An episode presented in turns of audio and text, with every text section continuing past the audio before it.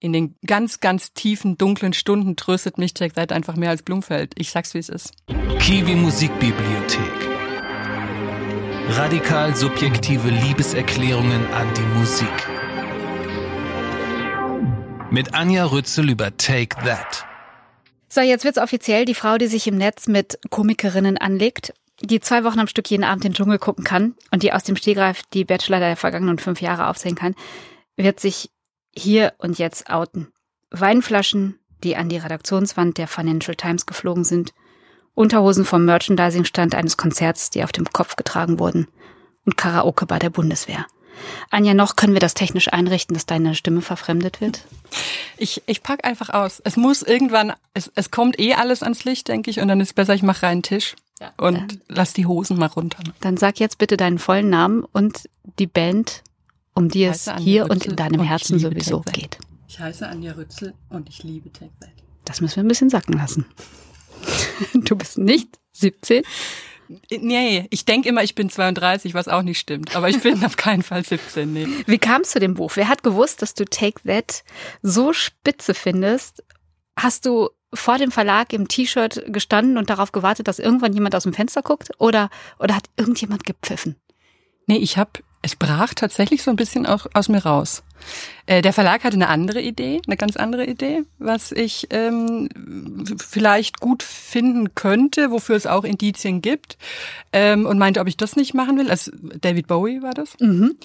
Ähm, weil ich habe ähm, ja David Bowie findet man cool. Genau, ne? also das cool ist, ist aber halt auch cool. keine Kunst. Also mhm, das ist genau. ja eigentlich normal dass man ja. David Bowie cool findet. Davon geht man mal so aus. Das ist so, ein, äh, so eine äh, Vor Betriebsvoreinstellung quasi.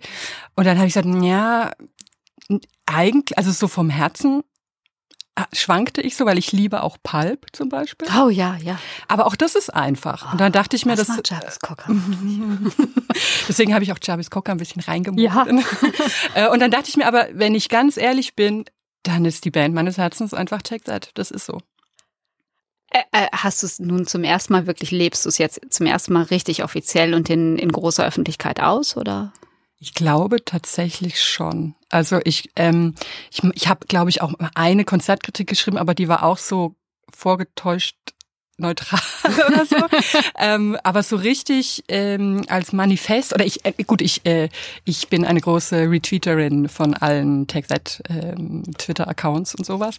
Aber dass ich jetzt mich mal hinsetze und sage, es ist wahr und es ist auch kein Witz und es ist auch nicht irgendwie jetzt eine komische Marotte, sondern ich meine das aufrichtig in der Tiefe meines Herzens. Es ist das erste Mal. Wie bist du an Take That gekommen? Wer war es? Wer hat dich herangeführt? Also ich bin ja zu alt für TechZ. Also für die erste Welle TechZ, muss man sagen. Ähm, weil das war ja so, also 90er Jahre, da habe ich ja dann schon Abi gehabt und äh, angefangen zu studieren und da ist man jetzt nicht so anfällig für Boybands eigentlich mhm. mehr. Also nicht mehr so ich, mhm. ich war nicht so anfällig. Und das war eigentlich, war diese ganze Boyband-Sache so ein bisschen so ein In-Joke mit meiner äh, jüngeren Schwester, die halt sieben Jahre jünger ist und deswegen im besten Boyband-Alter war. Und ähm, ich habe dann immer alle verwechselt. Ich konnte dann immer nicht, äh, ich wusste immer nur, der eine sah aus wie ein Pferd und der andere hatte. Das war der von New Kids on the Block. Ja, der, Danny vielleicht, ich weiß nicht. Also sehr frappierend einfach. Und äh, meine Schwester hat mir dann auch so ein Übersichtsplakat gemacht, so wie man es in der in der Schule hat mit verschiedenen Vogelarten oder so, so ja. Stock zum draufzeigen und so. Gut. Und Take That war aber immer anders. Also da fand ich halt auch wirklich die Musik ganz gut so äh, aber halt nur so ganz gut und fand die aber auch interessant. Also vielleicht auch, weil es Engländer waren, keine Ahnung. Ähm, und äh, fand die immer so ein bisschen, hm, das war aber immer so ein Ding zwischen mir und meiner Schwester auch, was uns so verbunden hat eigentlich. Und eigentlich musste erst, mussten sie sich erst auflösen. Also so das klassische, erst wenn man es verloren hat, weiß man, was man wirklich liebt. Es ist total verkitscht, aber es ist die blanke Wahrheit. Ich frage mich, wo du in dem Moment in deinem Leben gestanden hast. Irgendwas, irgendeine Tür muss ja offen gewesen sein für die. Ja, ich glaube, es war so ein bisschen die Sache, ich habe ich hab da gerade in Tübingen studiert und war ganz angestrengt, ähm, glaube ich, dabei, mir so eine coole Persönlichkeit zu bauen. Ja, Patchwork man Blumfeld, weißt genau. du? Genau. So, man ich halt diskutiert das in der genau. WG, Blumfeld. Schön. Absolut. Und ich war auch in, ich habe da in so einer WG gewohnt, wo auch äh, wirklich am, äh, am Frühstückstisch über Hegel gesprochen wurde und so. Ja, gut. Und das war ja wirklich tatsächlich, wann war das dann so 95 und so, da war ja auch, äh, also da war, da lebten auch schon Frutarier und so, wo das noch ja gar nicht modern war. Aber in Tübingen schon. In Tübingen schon. Und da passte halt Take That nicht so richtig hin. Und irgendwie wollte ich dem noch nicht so ins Auge sehen und dachte mir, ich bin doch eigentlich viel durchgeistigter. Ja, Falsch, aber falsch. dann doch nachts zu Heros del Silencio im Kreis tanzen. Weißt du? Vielleicht. Ja. ja, es ist. ja, oh Gott, ja, schlimm. Jetzt, jetzt, jetzt hatte ich. Jetzt hatte ich gerade so einen richtig fiesen Flash an, äh, an Donnerstagabende. Du hast aber nicht in Tübingen studiert, du kennst es nicht. Im Clubhaus in, Münster, meinst du, das war Oh. wo, wo dann so auch der Schweiß von der Decke drauf und es ist alles ganz schlimm und ja, Ja. ja. Und dann musst du so ein Doppelleben führen und musst äh, sagen, warum Jochen Distelmeier der Beste überhaupt ist und eigentlich ist Gary in deinem Herzen. Jason. Jason ist es. Ja, also ich, ich mag auch Blumfeld, so ist es ja nicht. Aber es ist halt in den, ich sag mal's mal so, in den, in den un, ganz, ganz tiefen, dunklen Stunden tröstet mich Jack Seit einfach mehr als Blumfeld. Ich sag's, wie es ist. Ja. Reden wir eigentlich über TT5, TT4 oder TT3? Ich habe tatsächlich mit jeder Version meinen Frieden gemacht. Also ich konnte mir überhaupt nicht, also sag mal's mal so, ich wir war müssen nie. es vielleicht auch ja, erstmal erklären. Das klingt nämlich Genau. eher so nach schicken, nach schicken Campingbullis, wo äh, Löschfahrzeuge. Ähm, ja, oder wo, wo ich denke mal so an Campingbullis, wo, wo so junge Eltern in Elternzeit mitfahren. Also TT5 ist die Originalbesetzung. Alle fünf, also soll ich sie mal nennen? Ja, bitte. Gary, Mark, äh, Robbie, Jason und Howard. ja. Das so war's gedacht vom Schöpfer. Interessant, dass du Robbie erst an Position 3 nennst. Ich bin kein Robbie-Fan. es war ja schon direkt eine Wertung. TT4 ist ohne TT4 Robbie. genau ist ohne Robbie und TT3 ist ohne Jason. Und Jason ist mein Liebling, deswegen ist Ja, es weil jetzt frage ich mich ernsthaft, ähm, TT3, ist das dann nur noch so eine Teilrepublik? Geht das noch als Take That durch? Also ich, ähm, ich habe sie jetzt zum ersten Mal neulich vor, weiß nicht, vier Wochen oder so, zum ersten Mal als TT3 gesehen. Hm, du Und- gehst immer noch zu Hallo? Konzerten. Oder war das für die Buchrecherche? Na, ich bitte dich. Da war ja alles schon abgeschlossen. Muss Nein, nein, das war, es war der herrlichste Abend des Jahres und ich glaube nicht, dass noch ein besserer kommt. Ich war hysterisch außer mir. Ich habe geschrien wie am Spieß und ähm, ja, naja. Ähm, genau, und ich habe vorher gedacht, naja, also ich gehe da immer mit meiner Schwester dann hin und wir haben vorher schon gesagt, das ist halt die alte Treue. Und äh, wir gehen da auch hin, wenn sie das nächste Mal zu zweit sind oder so. Aber es wird wahrscheinlich nicht so gut sein. Und das war aber einfach herausragend großartig gut. Was haben die gut gemacht? Das Schöne war, ähm, ich hatte so Bilder gesehen, die waren ja auf einer riesigen Tour und hatten in, ähm, in Großbritannien hatten sie halt riesige Stadien. Und ähm, mit so einer aufwendigen Show, das ist so das, was ich nicht so mag, wenn es ein 20 Tänzerinnen und noch irgendwelche elektrischen Riesenschnecken und dann ist dann ist so viel und dann weiß ich immer nie, weil ich bin auch kurzsichtig und dann muss ich immer gucken, wo sind sie denn jetzt eigentlich so? und wenn das so viel Spektakel ist, das mag ich gar nicht. Und in ähm, auf in ihrer Europa, ihr Europa-Lag der Tour quasi, haben sie total ähm, reduziert in kleinen Hallen gespielt. Und also die waren in der O2 äh, äh, Dings war äh, Quatsch, Schwachsinn, eben nicht, die waren im Tempodrom. Sowas. so Nein, klein? viel zu klein. Ey, für mich ist es, also ich finde, Ja, nein, die waren im Tempodrom, sowas. Ja. Ähm, und das war natürlich lächerlich klein und deswegen war da nur die Bühne und die drei standen dann nebeneinander, haben sich auch nicht umgezogen und haben aber, und da muss ich halt sofort anfangen zu heulen, wenn sie halt die Prey-Choreografie von 1992 einfach tanzen. Dass sie die noch drauf haben. Aber so gut. Also wirklich so gut. Und es ist halt so schön, wenn die ganze Halle bei der ersten Bewegung brüllt, weil sie weiß, sie machen die Mumie, sie machen den Yoga, Jesus, sie, sie machen alle Moves, wie man sie braucht. Der Kranich, Ja, alles Anja dabei. Kann sie tanzen. Anja kann sie auch tanzen. Ich, es ist das Schlimme, ich bin wirklich ein, ein Tanzdepp. Ich würde so gern. Gibst du, du hast es versucht. Ja, natürlich, klar. Ich, ähm, also so äh, äh, Konzert-DVD in Zeitlupe und dann mal probieren. Weil das ist ja das Schlimmste für mich, dass ich immer nach ähm, Take That Tanz-Tutorials suche auf YouTube. Und es gibt wirklich jeden Scheiß. Es gibt ein Tutorial zum Bett beziehen oder zum was weiß ich was. Aber ich verstehe nicht, wieso es keine Pray-Choreo-Tutorial-Video Tanzen wie die Stars von Take That bei Prey. ich glaube, es ist zu spät dran. Also das so, es gibt, gab doch von Detlef die Soße diese, diese, diese Anleitung, aber naja. Und das, deswegen war, ist auch TT3 Ist okay. auch super. Also klar, ich, äh, der Jason fehlt mir sehr.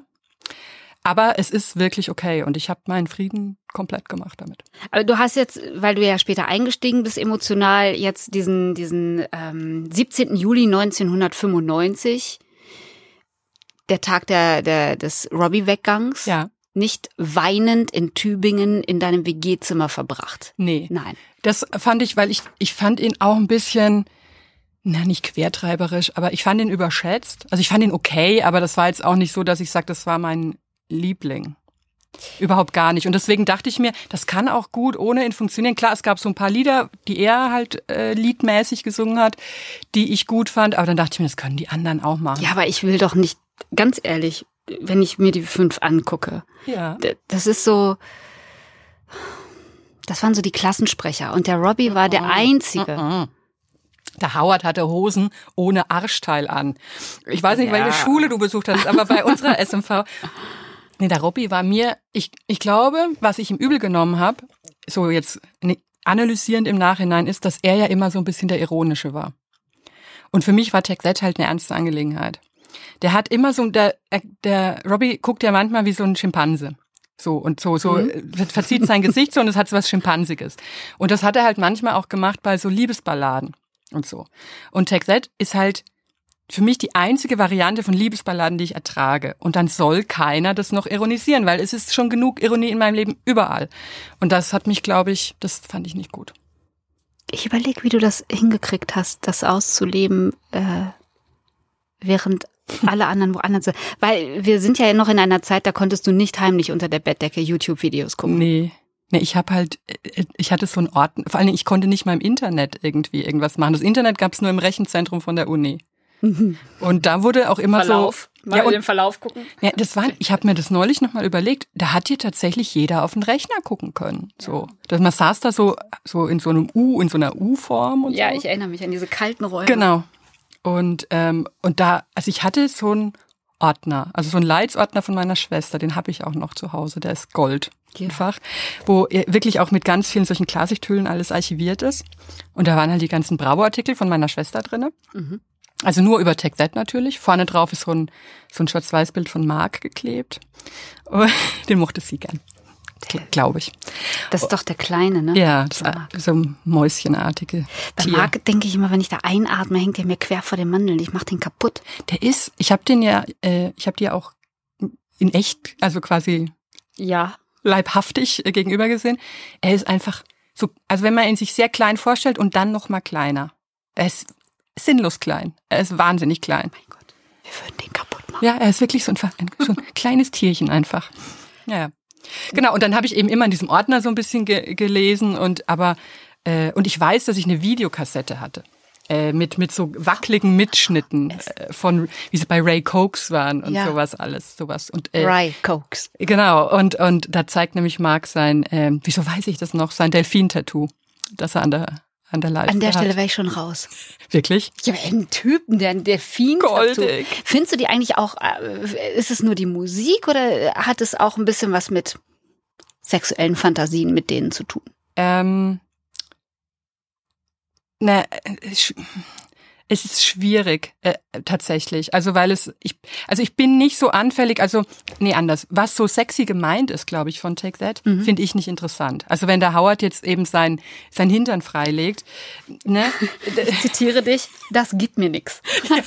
das ist mir ein bisschen, wo ich so denke, ja, das ist mir zu naja, es ist halt sehr in your face einfach Ja. und das ist nicht so mein Ding und deswegen ist es eher ähm, ich, ich glaube, ich, ich rede mir auch ein, es wäre ein bisschen sublimierter, es wäre ein bisschen erhabener als nur die, die stumpfe Sexfantasie. Hm. Re, rede ich mir jetzt so. Also glaube ich, Ja, würde ich so sagen. ja, Ja. Ich würde gerne mit dir ein Video gucken. Oh ja. Ähm, wir können das äh, im Podcast, wir haben ja, wir haben ja ähm, eine Playlist. Wir können hier keine, aus rechtlichen Gründen keine Songs abspielen und auch äh, keine Videos zeigen. Das allein hat aber nicht nur rechtliche Gründe. Aber wir gucken das zusammen und du kommentierst es. Und so viel zum Thema schüchterner Sex bei Take That. Wir gucken. Oh. Es ist ein Boot, wir sehen ein Bootshaus und wir sehen ein Kanu und es ist The Flood. Habe ich gut ausgesucht? Sehr, sehr gut. Oh Gott, ich heul, ich, oh Gott, ich, ich, ich weine gleich. Ich liebe das. Es ist das erste äh, Lied nach der Wiedervereinigung, quasi als Robbie wieder dazu kam. Und wir, oh, wir, wir sehen, das ist so gemein. Ich muss jetzt die ganze Zeit so, so impulsiv Geräusche machen. Wir sehen Texette, wie sie ein ja, Ruderboot raustragen. Ja, ne? es ist so ein, heißt es, heißt es auch Ruderboot, wenn das so lang ist? ja, Ja. ein Ruderboot. Und, ähm, und sie sind ganz toll preppy-mäßig angezogen in wunderschönen äh, Polohemdchen und weißen Shorts, ja, Kniestrümpfe auch dabei. Jetzt Und- lassen sie das Wasser, äh, das Boot zu Wasser. Und vor allen Dingen, ich stelle fest, oh Robbie. Ja, da ist er okay. Da ist er okay, da kann ich nichts sagen. Sie sind vor allen Dingen alle ein bisschen älter geworden. Ja, aber gut älter geworden, gut älter geworden. Das ist ja das, was ich ihnen auch hoch anrechne. Diese Botschaft, ey, alt, aber hot oder so. Und vor Dingen stehen drüber, ne? Ja, Jetzt Ja, gibt es weil- einen Startschuss genau. und sie müssen losrudern. Ich finde, sie sehen gar nicht angestrengt Nee. aus. sie, sehr souverän ist das alles. Und sie rudern ja gegen äh, Jüngere, gegen Mhm. ein Boot mit Jüngeren. Ähm, aber es ist, es ist eigentlich egal, jetzt schon. Subtext, Subtext, Subtext. Wir rudern gegen, wir kämpfen. Also es ist ein Bootsrennen gegen Jüngere. Ja, oder gegen ihr jüngeres Ich, ne? Weil sie sind ja quasi jetzt so zurückgekehrt und so. So. Rudern vor sich selbst davon. Es steckt so unfassbar viel in diesem Video und auch ähm, in dem Text. Das ist irrsinnig. Naja, ist- in dem Text. Es steckt also, so viel in dem Text. Sehr viel. wie, wie, geht, wie geht die Refrainzeile? Wir tanzen gegen den Regen? Ja, aber äh, allein diese Zeile, they said we'll never dance again. Das krieg ich Gänsehaut, weil das ist so eine, das ist so ein eleganter Trotz zu sagen, ja, aber jetzt machen wir nochmal die Choreo von Sure und noch die von Prey. Ist uns doch wurscht. Was Ja. mir auffällt, ist, dass sie, dass sie im Boot sind sie zusammen. Ne? Ja. Sie rudern zusammen, sie vor dem Start klatschen sie sich auch noch ab. Wir schaffen das und so. Aber es gibt ja immer diese Zwischenschnitte zurück ähm, in diese Kabine, wo das Boot stand, wo sie sich umziehen. Und da sind sie sehr für sich. Ja. Das ist, das finde ich auch gut, weil sie haben immer dieses, also auch mit der Wiedervereinigung, es war nie dieses, wir werden uns nie wieder trennen oder so. Ähm, das war auch als, als Robbie zurückkam im Konzert, Mhm. hatte er seine, so ein Part, wo er seine Hits gesungen hat.